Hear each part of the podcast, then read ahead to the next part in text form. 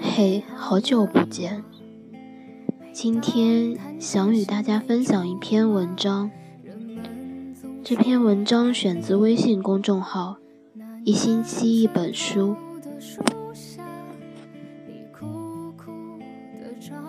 前天，我看到有人在网上和人吵架，因为一个热点话题他和一陌生网友。发生争执，结果吵得天翻地覆，整整一天都没做正事儿。晚上满心后悔，对我感慨说：“人就是这样毁了自己的一生的。”我问他：“怎么讲呢？”当你无法控制自己的情绪。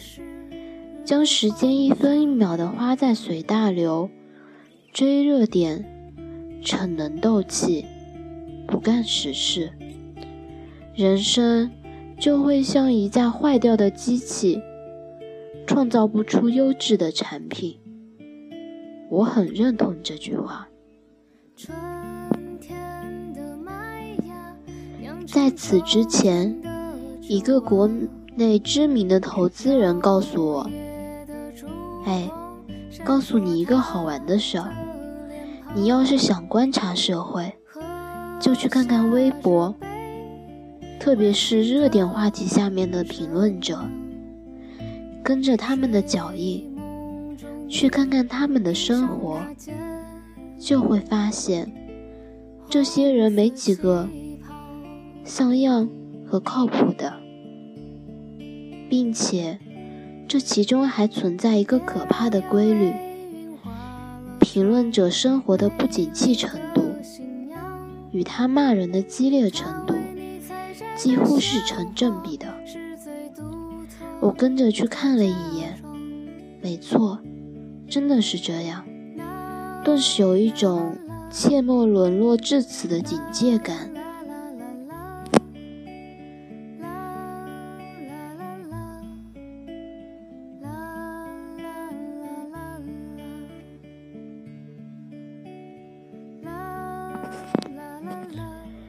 人都容易有一种幻觉，你这么糟糕，那我也要替天行道。于是黑压压的扑过去，咬是那个不符合群体期待的人。可是我们忘记了，当我们这么做的时候，我们也不是一个好人。更重要的是。我们正在舒服地摧毁自己。一个人活成什么样，走上什么地位，赢得多少尊重，不是因为我三观正，也不是因为我是个好人，而是因为你真正为这个目标付出过多少时间，用过多少心血。也就是说，一个人是什么样的，不用看他说的，只看他把时间花在哪里。张爱玲的时间，尤其是青年时期，几乎都花在写作上。那么，你无需看他自称为什么，也可以认定。他是一个作家。贾宝玉的时间几乎都花在吟诗赏艺、谈情说爱上，那么他是一个高级的情种。而一个微博喷子几乎都在评价他人的生活，时间从未用于自己的前途。这样的人生，除了失败，就是甘于失败，不可能有辉煌会降临。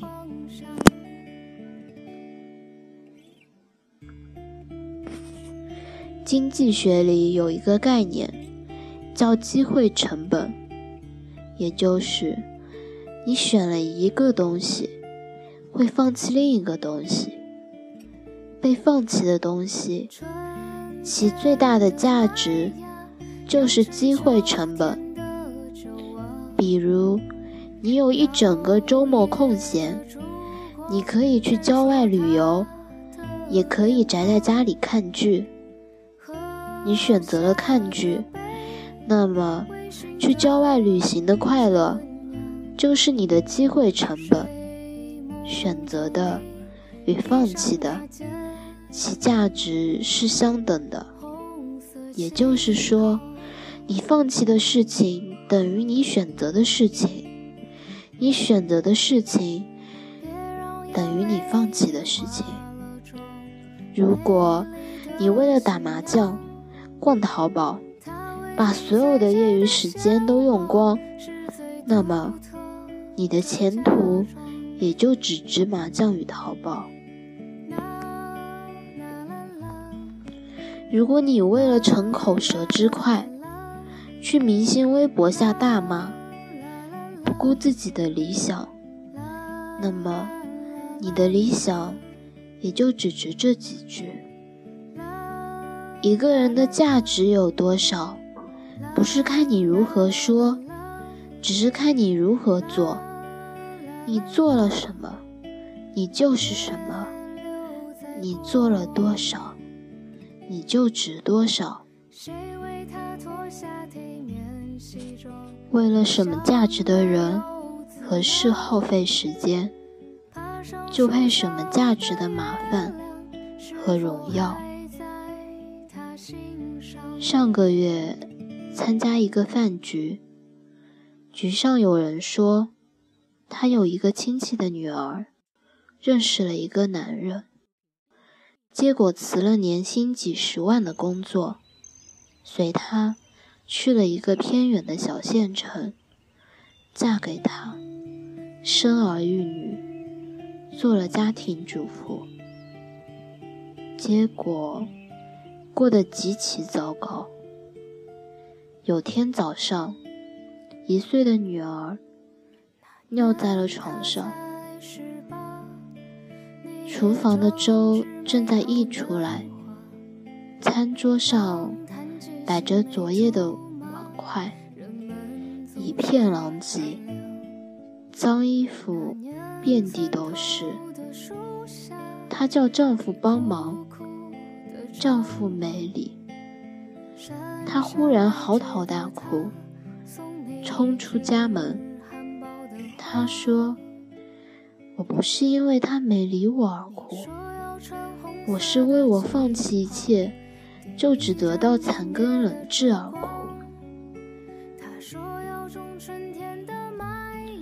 如果你发现你正在与一堆破事和烂人纠缠，中年都在糟糕的环境与恶心的规则下苟且。一直与没教养的人交道，这就说明，这正是你的层次，你的价值，就是他们的平均值。你的素质，就是他们的平均素质。如果不奋力挣脱，那么你只有两种结局。一种是继续腐烂，一种是带着不甘之心继续腐烂。而在这滩烂泥里，你的孩子依然会像你一样继续。去年读到一本书，关于时间与深度学习的，其中有一个观念。令人振聋发聩。作者说：“当你的时间不再用于深度学习，当你的注意力被他人瓜分，当你只看综艺与电视剧，当你在群体中待的时间越来越长，当你的执行力越来越差。”当你评价他人的次数越来越多，当你抱怨越来越频繁，当你回想往事的频率越来越高，毁灭就已经发生了。人这一辈子，属于我们的时间那么短，精力那么少，你无需使劲的挤出它们，你只需将已有的用于对你最重要的事情上，然后时间会告诉你，你是谁，你有多重要。